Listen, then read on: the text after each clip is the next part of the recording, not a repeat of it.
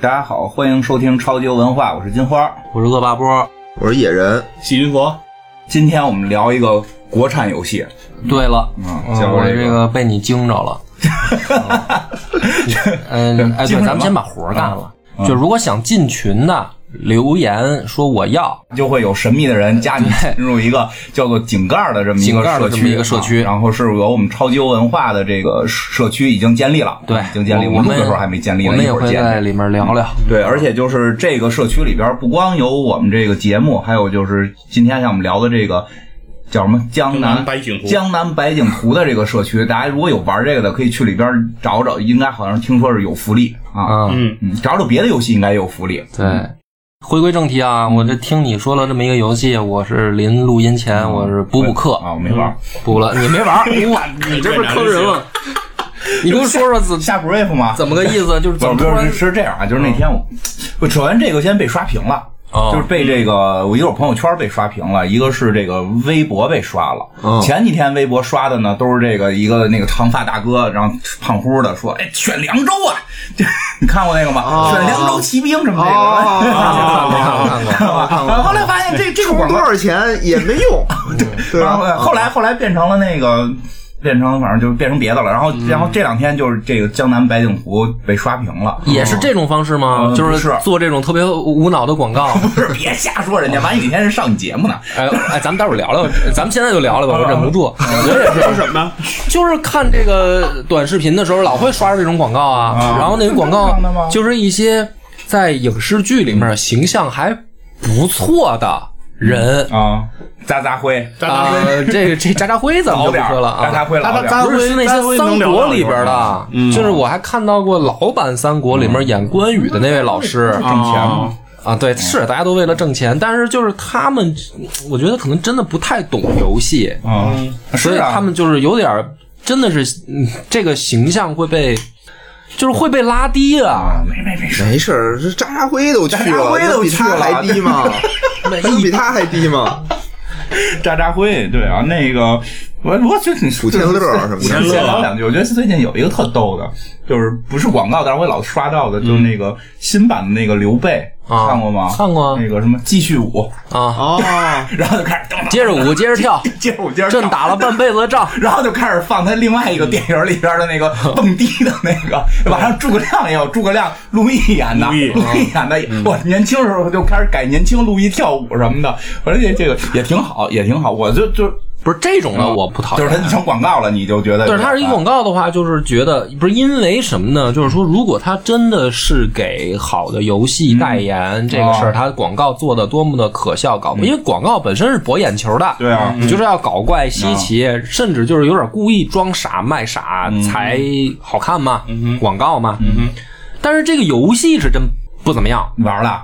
我我没玩，我不知道，我也不发言。好吧，那反正说是那个跟那个什么光荣授权是那个吗？嗯哦，三国志。不是，关键是他一上来就是说啊，历史游戏就得玩地形什么的。对对对，是有这个真实地形，真实地形，不扯淡吗？别别，下边万一人给咱们投钱做广告呢？这这样的广告 接接接接接接接 接，肯定接肯定接。但是那个我我没玩。不是，但是你说真的有人信吗？有啊。对呀、我的问题就在这儿，他 就就是说信了吗？不是不，我就在想，因为我是觉得啊，比如说玩游戏的人是没有人会相信的。那有个人我信了，我一听就这么复杂，我就玩不了。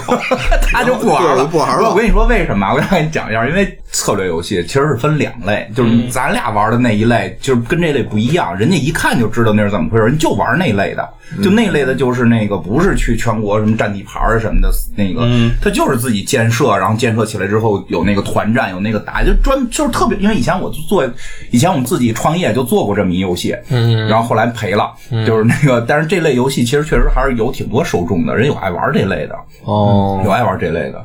那你说这，因为我看那个别的电台讨论过，咱们稍微涉及一下，啊可以可以，反正就这个群体，它算玩家群体吗？这很难说了。很难是吧？这这这是不是上次院长说那国王的那那那个？呃，呃就是那种人，他算玩家群体。呃，这一类吧，其实这类跟那类还不太一样，当然会是在一个大类型下，就是我会觉得所有需要你大量花钱才能那个玩的好的，这都算一类。就是他们这在在大类上一样，但是那大类里边也分是策略的，还是分是这个打的动手的，还是分就是纯拼钱的，对吧？这里边再有细分，所以我觉得没必要去，只我觉得只要玩游戏就算吧，没必要。所以我就是被你惊着了。啊我觉得你让我玩《江南百景图》，就是给我一种感觉，就是没玩，因为我玩了两下，我我大概知道这游戏是怎么回事了，所以我就没往下玩，不是我爱玩的类型。那你为什么要突然做这么一个节目？就是为什么想？啊因为我觉得比较有意思的在哪儿啊？就是这游戏里边吧，就是看人不刷屏嘛，然后贴。因为我朋友圈里有人爱玩这种，因为他我先说一下是个什么类型，就跟那个开心农场似的，对就是种地啊、盖房子，而且是需要花那个搁，就是。那，怎么讲？就是你放置类放置的，你半放置有人就爱玩这个，像你像那个我们克卫神那主播伊莎，人家老玩，人玩的叫那个迪士尼乐园，哦，你就是他有那种乐趣，就是就是他玩那个就是呃出了什么《冰雪奇缘》啊，电影一上，那游戏里啪就跟着更新了，我夸夸就得进去就赶紧见我那《冰雪奇缘》，见我那个无敌破坏王什么的，就是他会有他的乐趣，跟咱们玩的乐趣不一样。但是你说他不是常规意义咱们所说的那种呃硬核玩家，我觉得他肯定不是硬核玩家，他是属于软核玩家，就是、也不一定，也不这人家该充钱也充我。人家那个不充钱也能玩，因为他、他就不充钱，嗯，就是花时间，花时间，我就花时间慢慢等着，对吧？就是那你就说那什么，那个动森算游戏吗？算啊对对吧？但是你你玩了吗？我不玩。咱玩不下去嘛。那小姑娘就爱玩嘛。是她也就是那动森不，其实有点类似，但是动森会做得更好嘛。我还听了他们录，因为不是在咱们那个播单里对面加了一期，我还听了那期。女女孩爱玩。对，我还我我然后身边还他们还特别感动。对我身边真都是女孩玩，人就是放置，就是每天抓抓虫子呀，然后就是建建小房子呀，然后交几个小朋友啊，就这种人就就挺开心的。咱不行，我玩他们让非逼着我玩，我下了一个，就两天就不玩了。我这不打人呀，对呀，关键是刺激啊！而且而而且而不是掉血。而且最核心的是什么呀？就是看波玩那个玩法，他的想法就不一样啊。波是想，比如说短时间内我就一直玩一直玩，然后我这我这个成就就能马上累积起来。但这个游戏就不是，不是我玩了，我跟大家说说吧，因为你没玩，我给你讲讲吧。我刚才还玩了一会儿。嗯。我首先呢进这个游戏呢，我第一个感觉还是很好的，嗯，因为它的这个美术风格。现在又说这白景图呢，是吧？啊，白景图。白景图。你回来，你回别刚刚才我看你那聊微信的时候是一女生头像，不是大哥，你 怎么？我们好像已经开录了五分钟了，你进入话题不是，刚才说了半天别的游戏，我就怕我就怕听众要听不明白。哎哎哦，原来是这样。对，所以给大家说一下，说这个开始聊的是白景图，就是我们现在开始聊白景图。哎我我说一下白景图。我刚进去的时候，我觉得它的美术风格真的特别棒。嗯，就是它不是那种像那会儿，比如说什么开心农场、什么偷菜的那种特别粗糙的画面。嗯，就这个明显还是经过美术设计的，就不是一个粗制滥造的游戏。嗯然后呢，就是它的玩法也其实没有那么复杂，就是我进去差不多几分钟我就明白了，这是一个放置的，然后建设自己小镇的，其实也能收集。收集对。对。模拟经营。抽卡什么的，这样的游戏类型我也大概能弄明白。嗯然后呢，就是玩了以后，我就开始不停的被数据所干扰。嗯，就我是强迫症的人嘛，你就玩不了这游戏。对，就是因为我一上来，他不是说能够召集你自己的居民嘛，嗯哼。然后他就上来就可以给了你一个十连抽的机会，嗯，然后我就十连抽了，我抽着了什么李诗诗啊，嘿嘿，啊，什么这个聂隐娘、哎呀，都是姑娘。裘英琼英啊，然后文征明是一上来就自带的，对啊是主角吧，就是文征明对，然后还有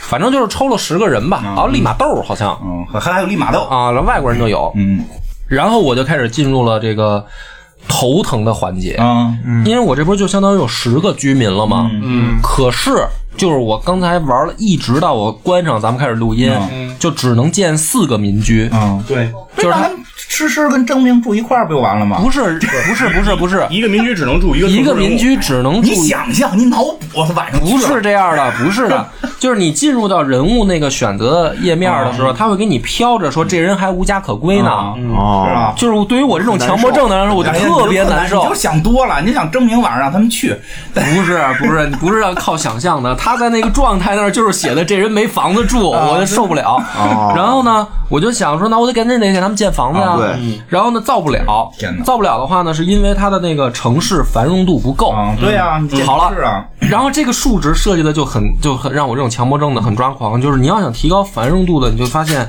各种的升级，哦房子你得升级，对，那房子升级的同时呢，比如说你要升级州府，它会有比如说你民居数量的够不够。那你民居要升级呢，你还得有材料，你得有什么木材，你得有人力，你得有吃饭的粮食，然后你就得，然后你得建那个农田，什么木材厂。这个建的时候呢，你你的工人还不够用，工人还要吃饭，你还要得再造餐馆儿。然后得有餐馆儿你造这些东西的时候呢，你发现你的，比如说你造了好多农田开始生产，仓库又不够，你还得造仓库，然后仓库又需要木材、人力，就是它会陷入一个自我漫长纠结的过程。真的不是说花钱就快速能解决，就是不能吗？看你花的不够多，对，比如说你花小钱儿是解决不了的，肯定的呀。嗯，你得大价钱，就是你要想 那游戏关键就是那让诗诗有地儿住啊，不是，关键是什么？我你你听明白了我的意思，不是说我，比如说那个其他类的吧，因为我原来也玩过这种网页类的，他花钱以后你能够快速达到自己想要的目标。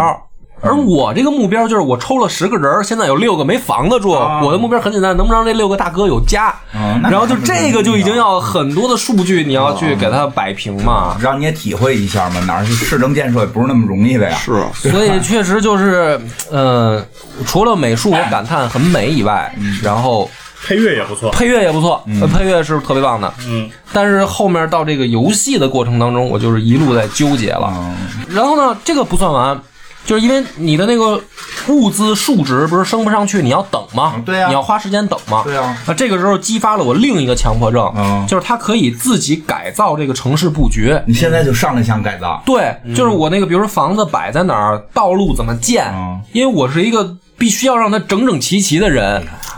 然后哎呀，真痛苦。然后这个痛苦的里面，在我刚才玩的时候，就是你看我一直在你们在聊，我在那低头摁嘛。啊，然后因为它里面有一些，比如说那个神像，对它是不能挪地方的嘛。对，神像动它不能挪地方，它旁边的那个建筑的格局就受影响。嗯，你非得建成方的，不是，你听我说啊、比如说它那个，我刚才开了一个神像，是旁边建餐馆能够有属性加成的神像在那边。啊这个餐馆就必须得建在它周围。对啊所以，但是它周围的地儿呢，你要想让它平着平行的搁两个，就等于八个格的地方的餐馆，就特别困难。你就得改造道路，你还得给他留出，就是 我就你能明白我那个纠结愁的，呀。愁死我了，哎你。玩过那个什么吗？就是有那种不充钱游戏，开罗你玩过吗？没有就开罗那种什么盖学校像啊。素的那个啊，像素那哦盖学校啊，盖旅馆呀，盖什么学酒店什么的，就都都这样，都是我们都没法追求那个完全的平整，那地形都奇奇怪怪。我我也这样，我也然后这样，。然后刚才你们那个你也追求平整啊？对我玩不了这种游戏，就我东西我不知道怎么码，就跟我这屋子吧，屋子我不知道这个屋子该怎么收拾一样。我觉得屋子收拾的最好的方法就是把东西全扔了，就没东西极简。对，极简是最好的。然后我玩这种游戏就是什么都没有，我就觉得是最好的。什么都没有。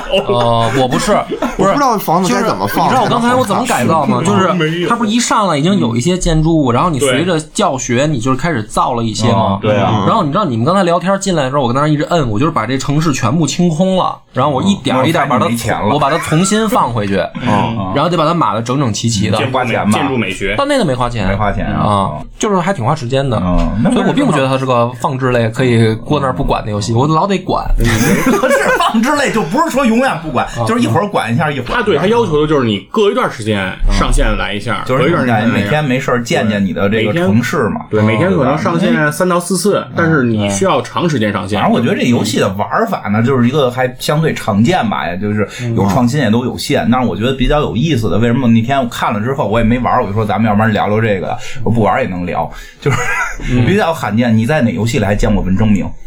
哦，还真没有。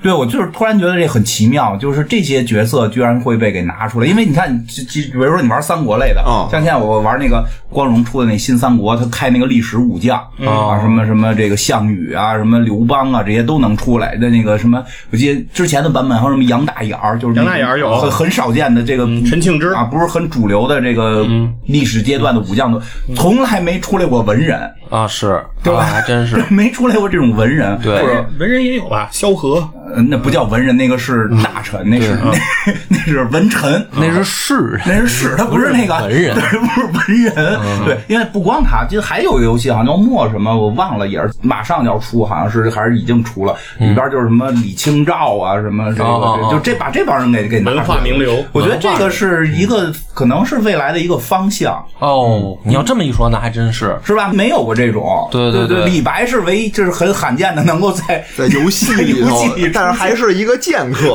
人本身就杀还是过人，打野的。李白本身是剑客，对啊，所以就是王者荣耀是吧？王者荣耀里边有李白嘛，我以为你们说轩辕剑呢。啊，对，这这轩辕也是有也有，对吧？哎，就就是所以很奇妙，就是在这儿，所以而且呢，就是你刚才说开始说那画嘛，嗯，那画其实一看，因为我以前就是学过美术嘛，就是美术史，嗯它里边其实很多明显那个角色的形象也好，或者它那个场景也好，都是来自于中国好多古典的那个画，哦什么《清明上河图》啊，什么这个还有什么来的，《清明上河图呃，》不是，因为我看了一个介绍，说里边有那个唐玄奘，那个玄奘造型是按照那个什么一个那个日本的藏的那个玄奘图画的，就是所有的这些，它都很多都是有出处跟来源的。OK，嗯，所以其实这个是倒挺用心的，当然玩法我这个持保留态度，但是我觉得就是，哎呦，这方面，玩法其实我倒我倒觉得不是不好玩反正反正我觉得我是玩不下去的那个，因为我得打，就是 就是说，我得打。但是刚才回到刚才最开始咱们说那个这个玩这个游戏的人，嗯一定他可能不是那个硬核的玩家，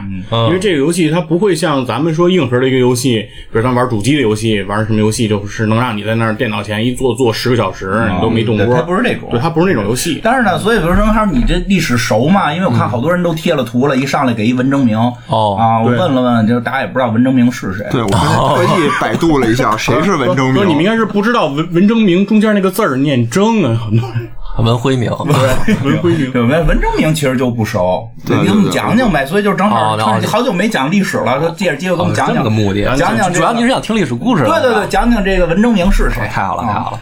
了。行，你讲我们听了后边那里头可不光是明朝的人了，对，全有啊。咱们我开始以为光是明朝的，后来挺多的。但是从这儿开始吧。是那那个太多了，咱们要那么讲的话，一期肯定咱们。要是武则天的话，就但是文征明不是这个一上来就有的吗？对，那咱们就先那个从文征明作为一个线索，然后简单讲讲这几个明朝的吧，啊，行，或者说能，我觉得这一期能把四大才子讲完就不错。可以，但就就但是就但是四大才子里面有俩人没有，不是没有，有有真是四大才子都有不是，我是说我是说游戏哦游戏里游戏里只有文征明和唐伯虎、哦，是这样啊。朱山和徐真卿吧，嗯，或者是周文斌，反正都没有。哎，对，就是这四大才子是谁都不知道，我只知道仨，这第四个到底是哎谁？先从文征明开始说呗，或者先回答一个问题，哦这是网上我觉得讨论人最多的，嗯就是文征明跟文天祥嗯，啊是不是一家子的？我觉得不是一家子。嗯，我我没看过我这个我看的。说法是说，啊。这个文征明跟文天祥很多人都认为是一家子嘛，因为他们啊。认为姓文的名人，啊。他们知道就不多，不是对。我奶奶就姓文，她说文在江西是个大族，是我是说他们就是很多人都姓文，嗯，对，确实是文天祥是就是江西文氏的，嗯。然后文征明他们家，他现在后来不是在吴中嘛，嗯。但他之前他是湖南的，他是从衡山然后迁过去，迁到啊，所以你觉得也能可能勾连上吗？他是其实还是差不他。应该算是两，他应该还不算一家子，不算一家子吧算算两支儿。我是说他们知道姓文的少，就是看三国都看的少，像文丑啊文表文聘、文的鞅也不少啊。文文鸯对，但再往前倒，你说文天祥和文征明是不是文仲的后代，就没没法聊。我觉得不是一家子，这个没必要，没有必要说啊，只要出了一个名人，就一定是有血缘关系的。哎，先讲讲这四大才子啥时候的？这个四大才子，简单来说是大范围，因为咱们都看过周星驰星爷的那个电影嘛，《唐伯虎点秋香》嘛，但那也没说啥时候啊。啊，就是明朝算正德年间正德年间，明朝中期了吧？成化正德，嗯，成化正德，因为这个四个人啊，如果从历史上来说啊，他们的岁数，呃，不是同一代人。哦，对，有点就是差距。祝枝山呢，起码比唐伯虎是大十岁的。那还行，跟我跟你差不多。啊，就是 不是像大家想象，在周星驰电影里面说四个人并排在那个街上啊，摇着扇子耍着流氓，好像四个那个宿舍舍友似的。耍耍不耍流氓？不是不是，因为他还是有年龄差距的。嗯，呃，然后他们的时间跨度也很大，就是因为咱们的那个影视剧给咱们的印象，好像就是说他们是像流星一样，嗯，一一闪即逝嘛，对吧？对但是实际上这这哥四个除了唐伯虎死的早，唐伯虎死的时候也五十五岁了，对，五十五。对。然后像这个文征明、祝枝山，呃，他们都是一个是活到九十多吧，一个活到七十多，啊，朱之山是活到九十多，对。养生啊。对，嗯。文征明是活到好像奔九十，以前我小学时候送去学书法，书法老师就给我们教我们说啊，这个写的怎么样不重要。我跟你们说啊，这个书法家岁数都长，啊，不是，所以他这个事儿呢，就是嗯，比如说啊，咱们这么这么一解释就明白了。有些人啊，在那个演绎或者说戏剧里边给你留下来的形象是一个年轻人，啊，对，但是在真实的历史里面，这四个人的形象其实是四个老人，哦就是说等到他真等到正。他有四大才子的名望的时候，对，就是他的名望很高，他在书画界、文化界能够这个怎么说叫青史留名的这个地步的时候啊，他已经是一个老人了。啊，不是小年轻对，这个就特别好举一个例子，比如说咱们想象诸葛亮吧，啊，诸葛亮，你脑子里一想，你总觉得他是一个长须的一个有点岁数的先生。嗯，实际他是陆但毅，对，但实际上他刚刚出隆中的时候，他可是一个小鲜肉，嗯，对对吧？他跟刘备那不是一代人有时人，候跟这个戏曲啊，然后或者故事啊，就对，这个就老觉得这些人就一定要长长胡子，是一个老头儿半老头儿的形象，就感觉好像丞相从入蜀之前就到入蜀之后，除了 胡子的色儿变了，但是其实长度没变。嗯，他是比周瑜应该要年轻的。他比周瑜小小很多，所以你看那个戏剧里面，你一想象周瑜是一年轻小伙子啊，想象诸葛亮老是一个感觉半大老头儿那形象，想想司马懿还是一老头呢，然后司马懿永远是老头儿。司马懿出生的时候就是白胡子，对，司马懿就是你想，司马懿跟诸葛亮其实算差不多同一代人，，差一两岁就是。对他就是年龄很接近。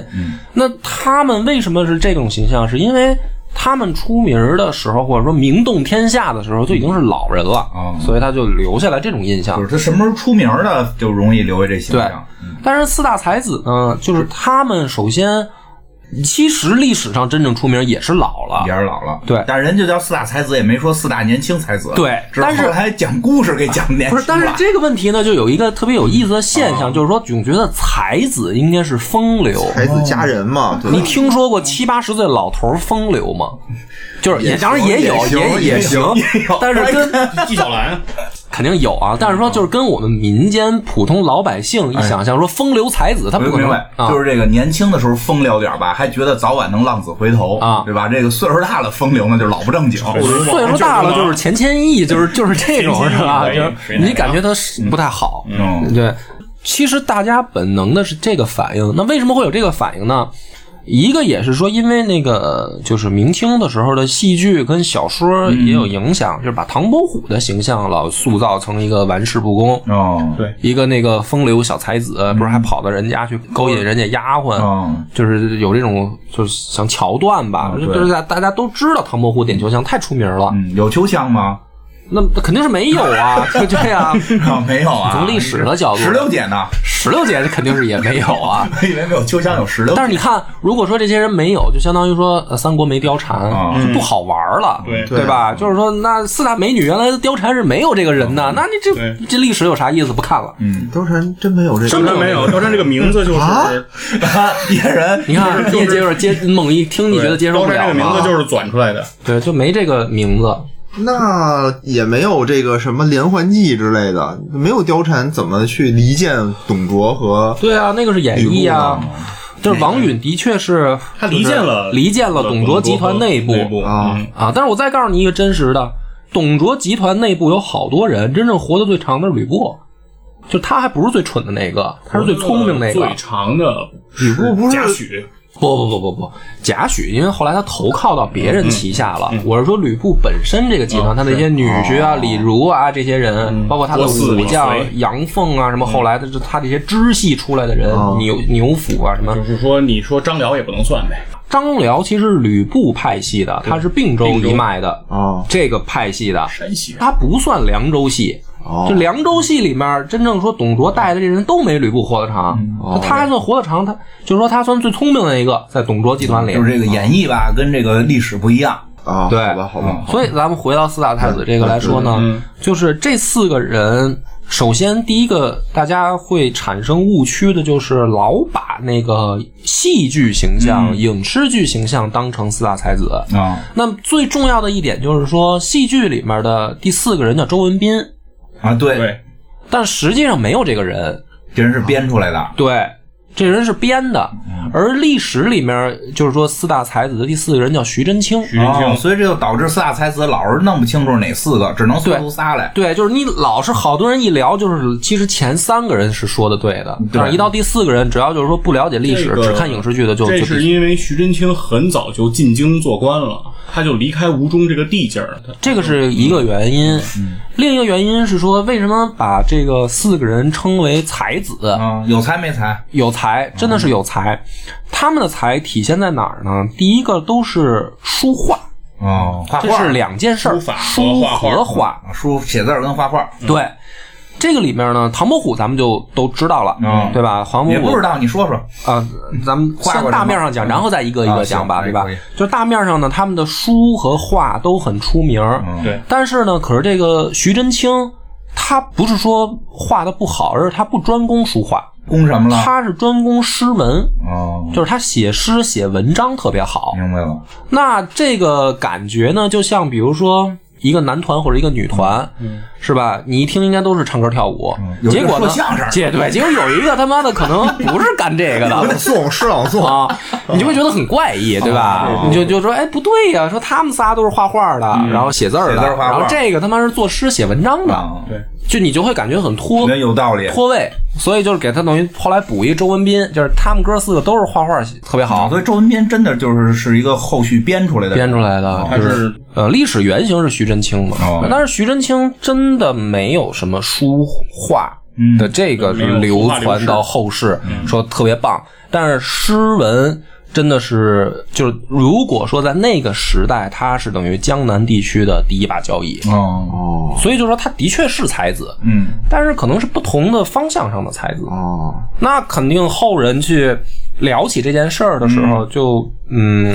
怎么说呢？就咱们的古人特别喜欢老是把同一类型的人放在一块儿起一个总称，有道理。而且他咱们古人喜欢凑凑数，对凑数啊，凑四个、对凑八个、凑十个。貂蝉也是凑出来的呗。嗯，这可这就其实就是这么回事儿吧？我觉得 要说三大才子，总觉得好像这数啊少点儿什么似的啊。然后这个是一方面，第二方面呢是他们四个人的这个人物的经怎么说呢？是生平吧？嗯啊，其实差别还挺大的，因为你说唐伯虎五十五岁就死了，那实际上就跟人家起码差二十年嘛。对啊，那那你要跟那个活九十这位，这你说 气死了，对，那差四十年，哎呀，对吧？我人生少了一半啊。对，所以呢，这个东西你找共同点的时候，你只能往他们年轻的时候找。嗯，就是想法儿给他们要写戏剧这四大才子，怎么也得是互相认识。对，就是你比如说你编一个戏或者编一个剧，然后你从他这六十岁开始编，然后直接就少一个，那你这不像样儿，对吧？你那你肯定得往年轻了找，那你年轻了，那你就只能比如说锁定在二三十岁的这样一个年龄段儿，因为他们相差十岁，相差十岁，你锁定，你比如说你。你你你往小了不行啊，那那个十多岁没什么可拍的是啊，也不能一二十多岁的带一十岁的出去呲姑娘。，对啊，也不像样嘛，所以你就只能二三十岁这个年龄段儿，它是这样一个问题。那咱们就一个一个讲啊，就是首先说，呃，唐伯虎这个人，他真实本名叫唐寅，嗯呃，原因呢，就是因为他出生的那个生辰八字里面是说寅时寅日。子丑寅卯的这个嘛，嗯然后叫伯虎，是因为他那个寅是十二生肖里面寅虎嘛，嗯，伯仲书记，我老大他老大，对，所以他叫伯虎，嗯啊，那是叫唐大虎。对，这对你要用咱现在话说就是唐大虎，呃，这个名字是最直接的翻译啊。嗯其实唐伯虎是这四个人里面出名最早的。啊，对，呃，应该是十九岁的时候吧，就考中秀才了。那么剩下的这个哥仨，他们都没有这么早出名儿。我没考上年轻对时候，一个是没考上，第二个是说成名儿也没有唐伯虎早，唐伯是虎是乡试第一，对，就是他相当于神童，哦。就是说这四个人里面，你别看都叫才子，但是唐伯虎是那个神童，嗯剩下那个可能是靠就是别人家的孩子，高考状元，对，就是那吧？种啊。父母嘴里面别人家孩子，他出名出的早呢，就导致他本身名气就很大。当时他考完这个解元的时候，大家本能的是认为他一定会连中三元。嗯对啊，这解元是什么呀？啊，那咱们就稍微讲一下这个明朝的科举啊。对，讲谢晋，就是你作为一个立志从小读书的人，你的人生会面临三大关。嗯在明朝啊，比如说你要是就当农民，那就没 当是吧？你要当农民就没这些烦恼了。但是你要是想当读书人呢，你第一个是要参加的县试，嗯就是县里考试，县里对你现在就可以把它理解成县城里边举办的考试。这个考试呢分三场，一般呢就是隔两三年举办一次。你考中了县里面的这个叫秀才，嗯，考中了就叫秀才了。哎，就是你可以把它理解为三年一次，嗯，就是把前三关过了，因为它是分成童子试，然后府试什么，就是三得得三场。得考三次，对考三次。全考过了。你考过第一次考不过，你甭考第二次。对。啊对，全考过了全考过了你就算秀才了。那么这个是县里面举办的考试，嗯，那么这个就是说我们小时候老不能说小时候吧，就咱们老说的私塾，私塾，啊私塾的教学范围啊，实际上就是在这个范围。哦，私塾就是教教你考到秀才。哎，对，就是说它的这个范围是，因为古人呢，他的教育体系是这样，它不像我们现在说分学科，然后分年级，它呢主要就是老师教你背书，哦你所有学的东西呢就是背，哦，死记硬背。哎，死记硬背。比如说从这个家里面条件好，从五六岁开始给你上私塾，那么你去私塾干嘛呢？你就是背书，嗯，然后认字儿。先生就是教你这怎么读就读，在那儿背就行，然后你就背下来都行。行。看淡养佛奶，纳美铝龟林。柳绿要甲盖啊，就是一般把这个背到多大呢？多大？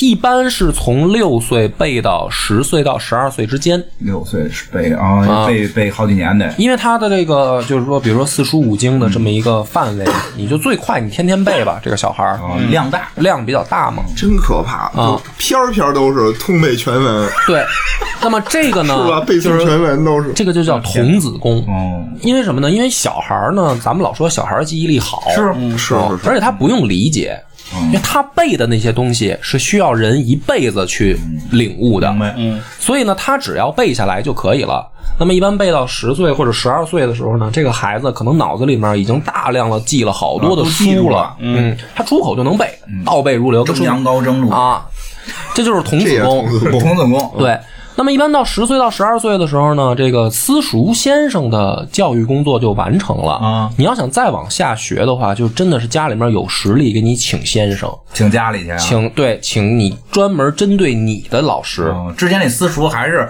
去人家那块儿，一堆人一块儿上，一堆小孩儿一块儿，啊你看《红楼梦》里面不是大闹学堂吗？啊有哎，那个就是所谓的家塾，嗯就是我们家里面自己办的私塾哦啊。那再往下的老师像什么样呢？比如说《大宅门》里面白景琦那个老师，嗯，他会针对性的去教你。这样的先生呢，是来给你解决问题。比如说你背了《三字经》啊，你背了“人之初，性本善”，不懂啊。啊，不懂，呃什么意思呢？老师可能就先他先来问你一些问题。他说：“你觉得人是本善吗？”就是你背过的东西，他来抓住其中的某一个问题，就问你。问你，那么这个时候呢，小孩儿一般肯定他就慢慢慢慢，他有一个过程嘛，他就是开始理解说，哦，原来我背的这些东西里面，呃，可能跟实际生活是相关的，就是人认识世界、改造世界，它需要一个过程嘛。那一般呢，长到比如说十五六岁、十七岁的时候呢，这个孩子身体发育也好，还是心理成熟，他就开始会提出自己的问题，哦，然后这个时候老师呢再给他去进行解答。明白。但是这些所有的教材都在脑子里。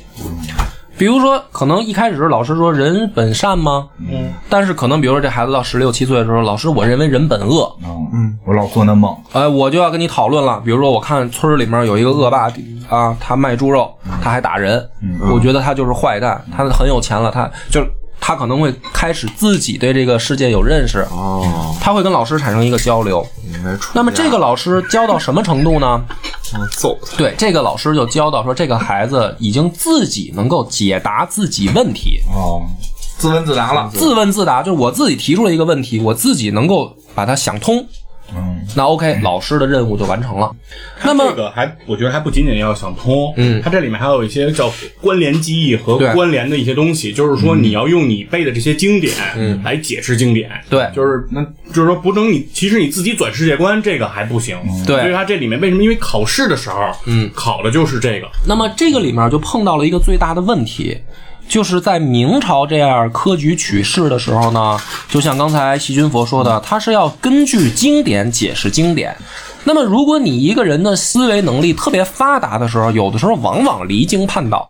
就比如说，我认为这个三人行必有我师，这是错的。嗯我有自己的解释。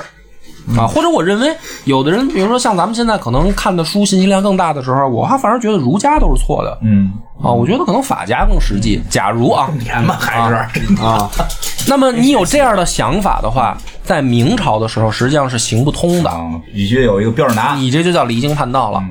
那么，嗯，唐伯虎呢，他们在考秀才之前，就相当于考的是基础题，啊，明白了吧？考？第一名，哎，所以他十九岁能考中，他不是第一名，那个时候不分名次，因为你各个县自己办的嘛。就是他县里边第一名，嗯，对，啊，然后这个就是神童的名就传出来了，那就相当于什么呢？第一个，你已经在二十岁以前完成了自己世界观的建立，嗯，并且能够符合经典，因为你考第一名嘛，对，对吧？第一元这算，你你我跟你这么说吧，有比如说如果 咱们把古人背的那些东西放到现在，你十八岁之前能背完就不错。啊，哦，你明明白这个道理吗？因为它量太大，你还得能解释它。解释到什么程度？就是说，你随便说出其中某一句，不是我告诉你怎么样，而是我理解它是什么样不用担心，他背咱们那个啊。什么那个即变我不变，符号看不见啊，一样一样，他们也不会，三三长一短，选最长，选最短，是吧？他们也不会，所以呢，这个就是说，十九岁的一个年纪考中秀才，呃，的确有第一名，呃，确实是有点牛逼。啊，这第一名就算一员了是吗？那不算秀才，就是有功名啊。啊功名的话，你在比如说县里面监章县太爷，你可以不下跪。嗯，然后明朝还会给一定的补贴到秀才身上，给钱呃，有钱。但是注意，这个时候不代表他能当官儿。嗯，不能吧秀才是不能的，对，那他要想继续往下怎么办呢？他就要去这个，咱们现在话说省里面办的考试，哦他不是县城的考试，这一第一关就过完，他就要去省更多的省里面了。哎，这个就是说叫省试考试的试，啊，那就是说你这一个省的人你都来考。唐伯虎是什么呢？他是已经过了省的第一名了。也是这个也是第一名，过了省的这个考试，他叫解就要元它就叫举人了。哎，那么他的功名就是举人了语。文书里那个翻金中举方金中举，那老头疯了他了，就疯了。你明白吧？就是说这个中举是非常非常啊，五十多岁这个考一辈子，对，他才考上，他才考上，然后他就疯了，高兴唐伯疯了。虎一下就考上了，对，第一名第一名，第一名，而且对解元就是这个元就是第一的意思第一嘛啊，他就是举人了。举人就可举人就可不是举人呢，就可以有资格继续往下考试。嗯，那么就要去首都办的考试叫会试，会试就是全国的举人来参加的考试。当然了，西君佛说的也没错，他考中举人的话，他也可以去等官儿，申请，他就申请就是我不考了，嗯然后你就给我派官儿。脑子不行，那么就范进为什么疯了，就是因为这个我。脑子不行，就只能他，但是他得等官儿，对，哦，就是说你你有缺缺了，我可以给你补一个官儿，你去做。那么最高能做到什么呢？比如说能当个知县，哦，就是我举人这块儿也就当到知县、县官、知县长县长了。啊。那这个在明朝也就算你已经呃突破自己的层级了。假如说你是一个到现在你是寒门庶子可以了。对吧？十年寒窗苦，那范进他为什么就疯了呢？对吧？而且在那个，尤其到清代的时候，呃，地方士绅，还有比如说当地的这些大财主，他会把自己的产业挂到你名下，因为可以免税。明白了吧？就是说，你就可以算是混您这个上流社会了，混圈子了，混圈子了。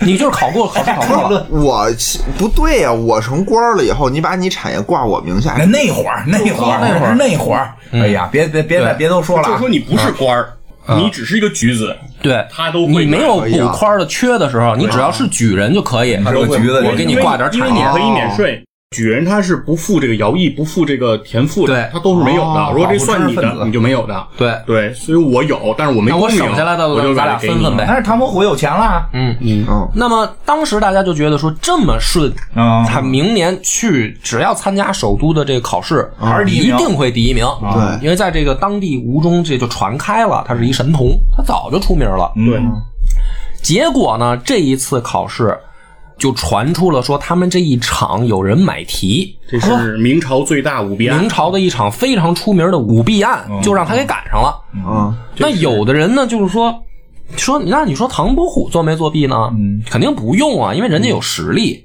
但问题是，当时的情况下，只要有人买题或者这题泄露了，这一场就作废。嗯，哦，唐伯虎就签在这一场里面，他就说不清楚了。呃，说说一下，我我我往细了说说，嗯，是唐伯虎跟一个人一起去的，也是当地一个富商的那个子弟徐经。徐经，对，然后徐经确实是去买题了。他当年的那个题出的非常的这个偏门儿，非常的冷僻。这个明朝考试他是怎么着？他是其实就是考作文嘛。对他作文就是从经典里面找一段话，找一句话你来做题目。作为对题目，那就是说，如果这个东西很偏门，首先一件事儿，如果这个东西你不知道，你就没法解题。嗯，没法解题，你后面文章就没得做。全都白背对了，，那就说这个这个文章起的非常偏门，大家写的都不行，但只有这个买徐经，题的和神童，对，只有徐经和唐伯写得好。虎写的特别好。那这唐伯虎买没买说不清啊，然后说清楚了。对，嗯，而就是你且而且你俩还一块儿来的，啊，对不对？还有一个人逮着买了，对，徐经呢，其实也很出名，是因为他后来回去以后呢，他就告诉他的这个子孙，嗯就是说咱们家的人以后都离这个科场远点儿。嗯，因为首先他被惩罚也有这个，就是有一种说法是说，呃不许你再考，那肯定的呀，有惩罚期限，就是多少十年之内你不许再考。徐经呢就比较极端，就是说咱们家的子孙以后都别考了，嗯。所以他孙子出了一个名人，就是徐霞客。啊，徐霞客就是到处就是旅游的。到处水晶柱去，就是旅游的。到处这个写山川地理。旅游旅游播客，那么，对，就是唐伯虎是这场正好赶在同一场，他都解释不清楚，人家就觉得说他肯定也知道题。嗯你首先家里条件也不错，是有钱，有钱，然后你又别人都答不出来，就你答得出来。你看看啊招人恨，那么这样的话呢，包括他的哥们儿就是文征明，嗯，文征明真是他哥们儿，真是他哥们儿，因为祝枝山比他大十岁，文征明跟他差不多岁数。嗯，他哥们儿文征明呢是从小出了名的笨。要不然上来给你这么一角色呢，啊，你就比如说这个，咱俩都是同学，哦同时开始读书，家里条件也不错，嗯啊，然后都一块玩的。唐伯虎呢，都已经他妈的去这个首都考试了，文征明那个呃秀才还没考过呢，啊，他是这样的一个状态，你明白吧？所以他不是像说，哎，小哥几个是吧？是吧？不都是天才？不是不是。然后呢，呃这个是文征明他爹呀、就评价过，嗯就是别人都会把目光放在神童身上，嗯。只有文征明他爹呢说，不要羡慕子卫，就是说唐伯虎。嗯，实际上我家这个孩子才是真正有福气的，因为说文征明笨到什么程度啊？说呃两岁了还不会说话呢，贵人语花痴，然后说六岁了还站不稳呢。他就是极为笨的那种人，就只有他爹呢说：“你别看哎，呃，就是说你，好吧，不用站起来，不用让我掐指一算，就全都宇宙都在我脑海里。就是你不用看唐伯虎现在出风头早、啊，咱们古人或者咱们中国人有一种内在文化，就是说，呃，大器晚成、厚积薄发的这种道理，。人说有道理，嗯嗯，所以呢，就是说不用羡慕唐伯虎。嗯，果不其然呢，这个唐伯虎从这个一次挫折上来说，他也就不再奔着考试努力了，啊，那干嘛去了？就画画啊，开始。因为唐伯虎当时他是被关起来了，嗯，但是他复审的时候，唐伯虎又翻供了，然后导致这这时候正好赶上了大赦，等于就是没有追究他，没给没上刑，然后呢，把唐伯虎就贬到了一个小地儿做个吏。就不是官了，只是个吏，因为他你但是相当于人家贬还能给贬出一工作来，不是，但是呃，但是唐伯虎人呢？人家那个干好状元啊，但是唐伯虎怎么着不得有个工作？但是唐伯虎当时对这个朝廷就失去信心了，干脆这吏就首先不干了。首先他是举人，对他本身就已经有身份了。你我刚才咱们不是说了吗？光想着那个考试作弊能有工作这对，事儿，人家可以，就是我不参加考试，我等，比如说补知县的缺哦道理也可以。有道理忘了。那你这样的话呢，你给他弄出一工作，他只能当吏。官跟吏其实是两个不同的身份。是。对。你说宋江努力一辈子，他其实他不就是想当个官吗？嗯对。他在县城里面他是个吏，所以这个对于一个神童来讲是很挫折挫折的一件事儿。嗯。所以呢，这个他一直就画画，但他画的也好，就是他本身在家里缺钱呗，呃，对，然后在书画界本身也认，嗯。你到现在唐伯虎的画，书画界还是推崇备至，嗯，挺卖钱，那那肯定就是卖钱嘛。因为唐伯虎的师傅就是沈周嘛，嗯。在画画画这一块的师傅。但是纵观唐伯虎的一生呢，就算是颓了，嗯。就是他没有再走仕途。那么在明清这个，尤其是明朝，你不走仕途，实际上作为一个文化人来说，是一个很怎么说呢，叫无奈的嗯结局。嗯对，当不了官了，因为你们那人家叫学得文武艺，货卖帝王家。因为我我还是为什么刚才要解释古代的所谓的教育体系啊？嗯，就是你想一个人，你我们接受了高考，高考完了上了大学，其实我们的世界观不是完全建立的。嗯嗯，就是你其实还是懵懵懂懂的，比如说我要学什么专业，其实还是懵懂的，甚至你毕业的时候我想干嘛，你还是懵懂的。但那个年代的所谓的神童，真的是他的世界观、人生观可能已经完全建立了，他自己能提出问题，他甚至自己能解决问题。他这个时候，你一辈子你不许当官儿哦的情况，当然不是没有那么严格的啊，但是就是说你跟官场无缘了，嗯是这个就很大的打击。嗯所以唐伯虎呢，到五十五岁的时候死，其实这个整个一生，尽管被传为风流才子，但是大众眼里边还是认为是个，就是你稍微了解，你就会明白这是一个悲剧，嗯，就是他他这么聪明，最后没当上官儿，就是他算是个国家的失败者。损失啊。对，就是这个人才没有到找到自己的用武之地。理解这个薛宝钗是怎么说贾宝玉的啊这就是这么个那么这个祝枝山呢？祝枝山其实不是他的本名儿，嗯，本名叫什么？祝允明。祝允明。他是唯一一个啊，我记得住的历史里面真实的六指儿。对，他是残疾。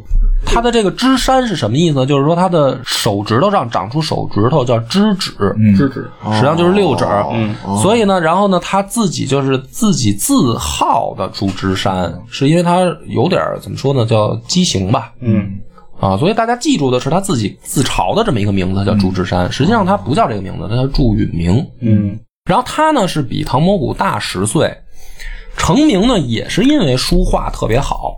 嗯嗯，但是呢，他夹在这个唐伯虎和文征明之间。嗯他有才，可是他也考不中。他是考了五次还是七次呵，才中举人？说明多难啊！其实真是挺应该是已经三十多岁了，我要没记错，差不多，嗯，三十多岁了，一个过而立之年的人了。嗯，然后呢，考中了举人以后，再往上考，他好像又考了五次还是也没六次考中啊，就考不上去了。哎呀。就是他去参加首都的考试。半天合着四大才子学习不好啊，啊，作弊的哎学习，因为是这样整个这个呃明清人设崩也不能。叫明清吧，就是有科举制以后连中三元的，整个历史上才十多个人，嗯。嗯，就是这个是极少数极少数的人。所以他他这个他不是说后来他没有中状元的问题，而是说他到这个会试的时候他就过不去了他就没当上进士就。没及格呗。啊，因为你过了会试以后呢，会直接参加的，紧接着就是殿试殿试点状元。啊。会试的会员，殿试的就是状元，嗯。啊，加上乡里面举办的这个乡试，就是省城的啊这这个是三元。省城叫乡这个叫连中三元，谢元。嗯所以呢，这个祝枝山呢是等于到最后这一关他跨不过去，跨不过去呢，他自己就不考了，嗯。因为考了好多次他考不上，然后呢他就等缺。嗯，等等当官了。啊，他的命运就是为什么说夹在中间呢？他真当了知县，哦，但是呢是广东的一个地方的县的知县。嗯那岭南呢，在那会儿也有点就是老少边穷地区吧，嗯，就是它不是像现在说这个广东深圳是吧，也算一线城市。那会儿岭南那，都是就是宋朝时候贬官的地儿，唐宋贬官说老子不待见你，你去死吧。因为比如说宋朝的不杀，咱们讲那个不杀士，清明月的时候讲过吗？不杀士人，我想要弄死你的话，你就往岭南去。对，啊，所以他去当了一个广州地方上的知县呢，就是也没啥大的没劲。没劲。嗯，但是后来呢，呃，据说是还后来回到应天当了个通判，就是还升官了。但是呢，岁数也很大了。就是你想真正进入所谓的官场的这个，进入官场就想退休金的事儿了。哎，对，就是你已经爬不上去了。因为明朝还是说他吏部也组织考试，嗯，就是不是说你考完了这个呃会试以后，你这一辈子就完事儿了。饶考他每过几年吏部就会再组织考试。对然后你考的话呢，基本上就是说像他这个年纪的，就不会再给你在吏部考试上再给你往前拔了，嗯，就你已经没戏了。嗯，就过了那个政治生。命结束。对，你的政治年龄已经太大了。嗯嗯，那么这个是老二，这个祝枝山。嗯啊，老三文征明呢是活的相当于最潇洒吧，嗯或者说叫活得最踏实的一个人。嗯，因为笨。呃，因为笨，他是真的笨。他笨到什么程度呢？就是刚才咱们说了，六岁还站不稳，两岁不会说话，然后所有的人都不看好他。嗯他考试他也是考了，好像连续考了这个六七次也没考中。人设全崩了，四大才子就是考不中的意思啊。对，但是为什么他的这个真是他后来的在文化界地位很高呢？嗯这个人特别轴，写字儿啊，专门的就是练到什么程度，一天可能能写出好几本字帖，哇，就是他没日没夜的写。啊，然后他专专练，比如一开始他就练楷书，哦蝇头小楷。嗯，从他可能二十多岁开始练，一直练到他八十多。就是靠生命赢的这个才子。我我给大家讲一下这个是什么概念啊？就是练字儿啊，他练到一定程度，比如说已经有名气了，或者已经形成自己的风格了，啊他就其实不练了。你就是天花板了吗？已经呃，就是说你你后面的写的对你后面写的字儿，实际上是已经艺术创作了。嗯他不是，他一生都把字这个当成练字儿。嗯比如说，他写一封信，这里面有一个字儿错了，他要整个把这篇信重写一遍，因为这个字不好看，哎呀，就是特别较真儿的一个性格。所以他的字是可以说这四个人里面，嗯、在明朝评价里面最棒的。嗯包括画儿。这个老哥呢，他是有点当年的 vlog 博主这个意思，嗯就他自己的画儿里边儿画的都是他自己。啊，比如说他朋友来了找他聚会，他就画一画 今儿吃点龙虾啊。比如说你看着啊，是一幅山水图吧，里面可能有一个小人儿，那个小人儿就是他自己。嗯哦他就是把所有的自己的这个生命当中，就是的这个情景，他都拿画儿记录下来这搁现在这人也能红。啊。呃 ins 自己发 ins，自对自己发 ins，然后他他的名气是靠这么一点儿一点儿攒出来的，嗯，就是大家一上来粉丝不多，但是坚持，对坚持坚持，对。坚持就能有粉丝。然后他这个心胸就很宽，因为他老他也老考不上，啊，他老考不上呢，后来也当官了，而且他的考不让你当官了，什么都是举人嘛。啊对考到举人了。他是这样，他他后来也考到举人，他也等缺，嗯，家里面走关系哎呀，给他去首都找了个官儿，进的是翰林院，但是做的是代诏。那么翰林院呢，在明朝是这样一个地方，就是明朝大家知道已经有内阁了，嗯嗯，内阁的这个形成的人员都是从翰林院来的，你要听着有有发展呀。对，是不是很有发展？对呀，那么进翰林院呢，就有两个途径，一个就是科举，嗯，另一个就是荐举，嗯举荐的那个推荐你推荐你，就比如说，呃，我们通过关系，比如说我已经是那个翰林院里面的人，或者我甚至我是内阁的人，嗯，或者我是某一个部的部长，六部部长，我然后我比如说我认识野人这个孩子，在这个他的家乡是一个才子，我来了也觉得不错，我可以直接把你推荐进翰林院。翰林院的代诏呢，实际上不是一个正式的官儿，那是什么呢？他是皇家相当于御用的一批文人，嗯，但是呢，他是可以入阁的，啊，他是有资格入阁的，听着不错吧？嗯。但问题恰恰就出在这儿，因为明朝大部分入翰林院和入阁的人都是通过科举选拔上来的，哦，你所以你推荐过来呢，人家就瞧不起你。后官来的在明朝官场，大家都是讲这个辈分，是对。不是不是讲你多大岁数，对。是讲你是哪一届的。对，咱们是，然后呢你的那一届的主考官，那就是说就是座下，对这个作诗是谁，他是要讲这个论资排辈儿。不太一样啊，这个跟我们想的不太一样。对。这个靠关系进去的反而不好混。啊呃，，其实到现在也是这样。你比如说，你要是真是某一个专业领域的大学，嗯，嗯，就比如这个大学它是专项某一个行业的，那你就这么想，你将来出来到一个单位里面，人家叫前辈都是师哥师姐，啊，你他妈是推荐走后门进来的，人家见着你说大学没毕业，啊，人家说对，咱出去一聊，吃个饭，说，哎，你那个当时上学那个老师是谁啊？你说我不是你们学校毕业的。老师我老师是郭德纲，啊，嗯完了，那 就是你说，这就是这个意思嘛。厉害呢，这种人才厉害呢，应该就更得高看一眼你混。错圈了嘛？你混错圈了呀。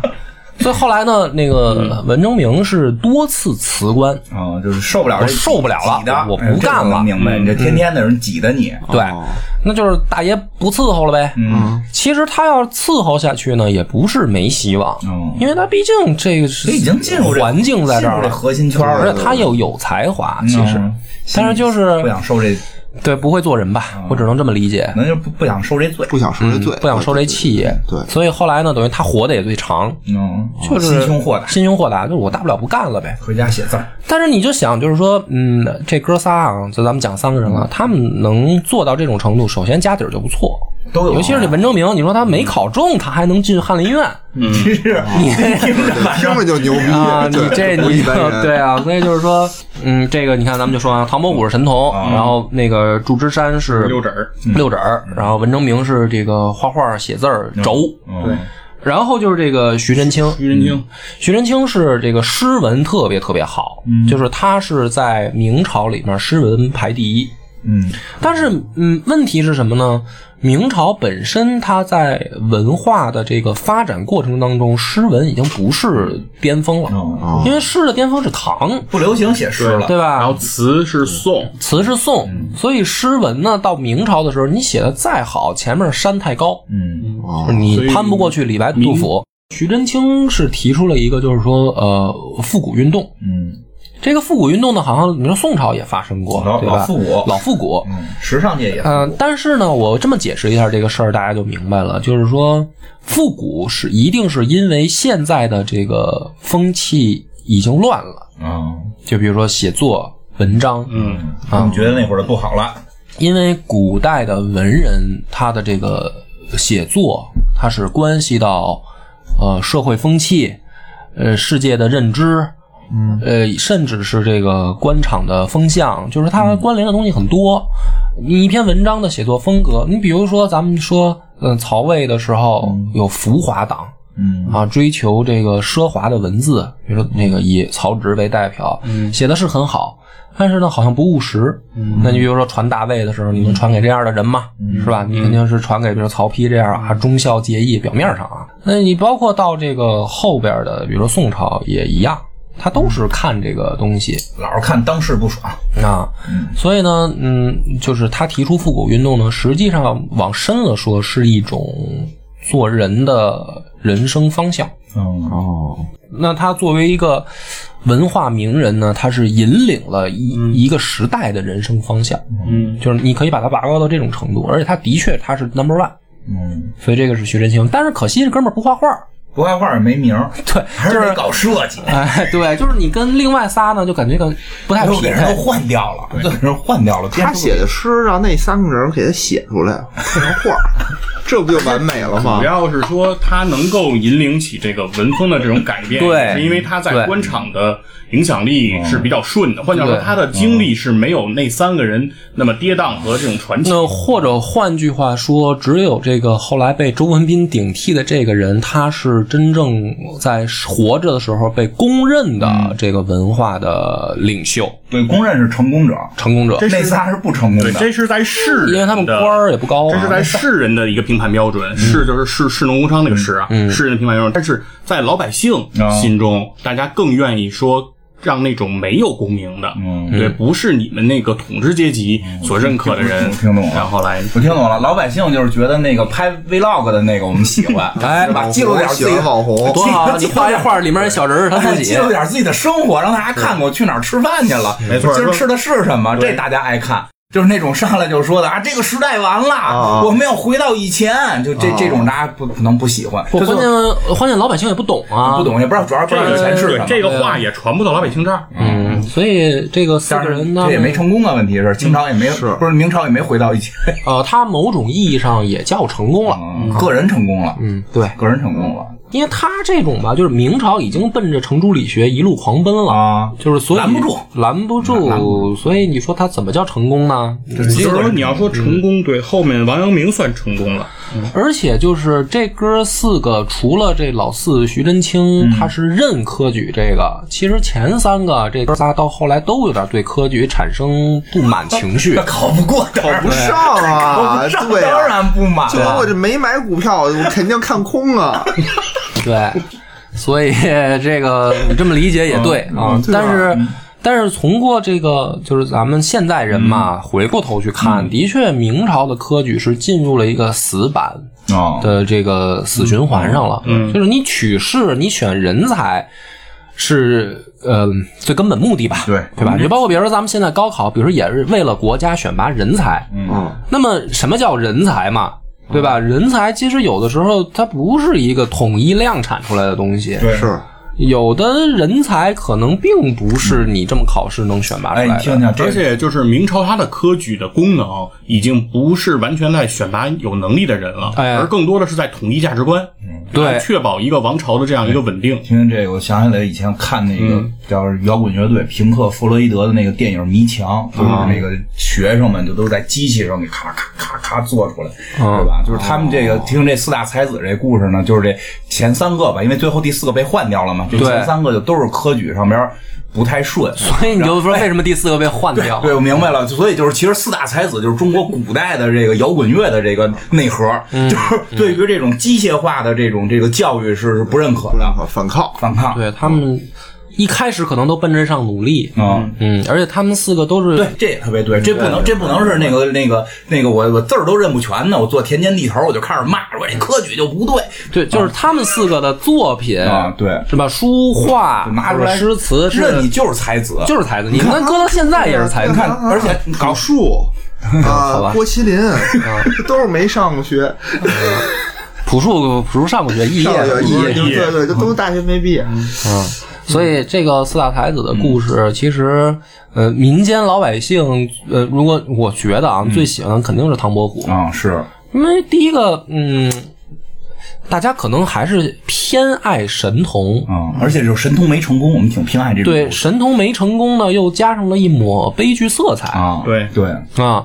而大家，你说谁喜欢一个就是说努力到九十岁，天天还练字儿的老头儿呢？就是通过这游喜欢，啊，对，这个游戏里面一上来就是这个文征明，哦这个作为主角，哦跟你说衡山宫画了一个这个什么江南百景图被烧毁了，然后你可以，这的确像他干的事儿，是吧？对，啊，哎，我怎么来到了自己的画儿里？就是他这个词配的非常好我记得以啊前我看过那个香港的那个电视连续剧，TVB 电视连续剧金装四大才子，啊，有那四大才子啊，那文征明就特别愣渣渣辉。啊，特别冷。渣渣辉是演那个唐唐伯虎，唐伯虎，啊然后文征明那个角色就是后来在《无间道》里，然后那个把那个梁朝伟给崩了的那警察，那个文演文征明那个特别愣，就是会一句话：“孔曰成人，孟曰取义。”就是 我们去死吧。对 对，就是在那个电视剧里，那个的那个文征明天天说自己的祖先是文天祥，哦，我崖山。是这样但，是但是确实有点像，就是就是比较轴，嗯，比较轴。是挺轴对，的，但在这个无门画派里，文征明的成就也是很高的。那是他四个人代表人物有唐伯虎、文征明，然后他们师傅沈周，，人家就是艺术家了。然后后边是其仇英。实也挺意外的，嗯因为他这个，你比如咱们想象艺术家是有点靠天分的嘛，他是真的靠努力的艺术家，你明白吧？可能有天力也行啊，你看那凯也是上人，对不啊对他的 是是是，就是说靠努力就是我们也？我们也不能太轻视文征明的天赋，是他的天赋可能跟庞国普比对弱，但是跟咱们比，人天赋可能是在写字儿画画上，不在考试上。嗯，对对对对，所以我是觉得，呃，考试其实聊起明朝的这个这四大才，因为、呃，真正另一个标准是说明朝的才子有其他的比如说谢晋、杨慎，嗯就说他们这样的算才子。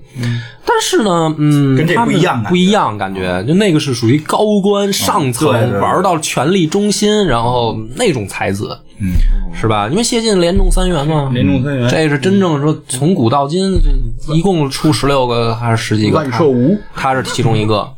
对啊，杨慎写那个“滚滚长江东逝水，嗯浪花淘尽英雄”，这个觉得是明朝的才子。嗯，但是老百姓不喜欢这样的人。老百姓喜欢摇滚的，对 喜欢嗯，而且而且我是觉得把他们四个啊，就不要替换成周文斌，就把他们四个放在一起呢，其实挺好的，嗯，有一对比，有一对比。有一对照组，你就是你不能真像竹林那哥七个，就是说喝死就跟我这儿埋了吧，都是这路数，也不好啊。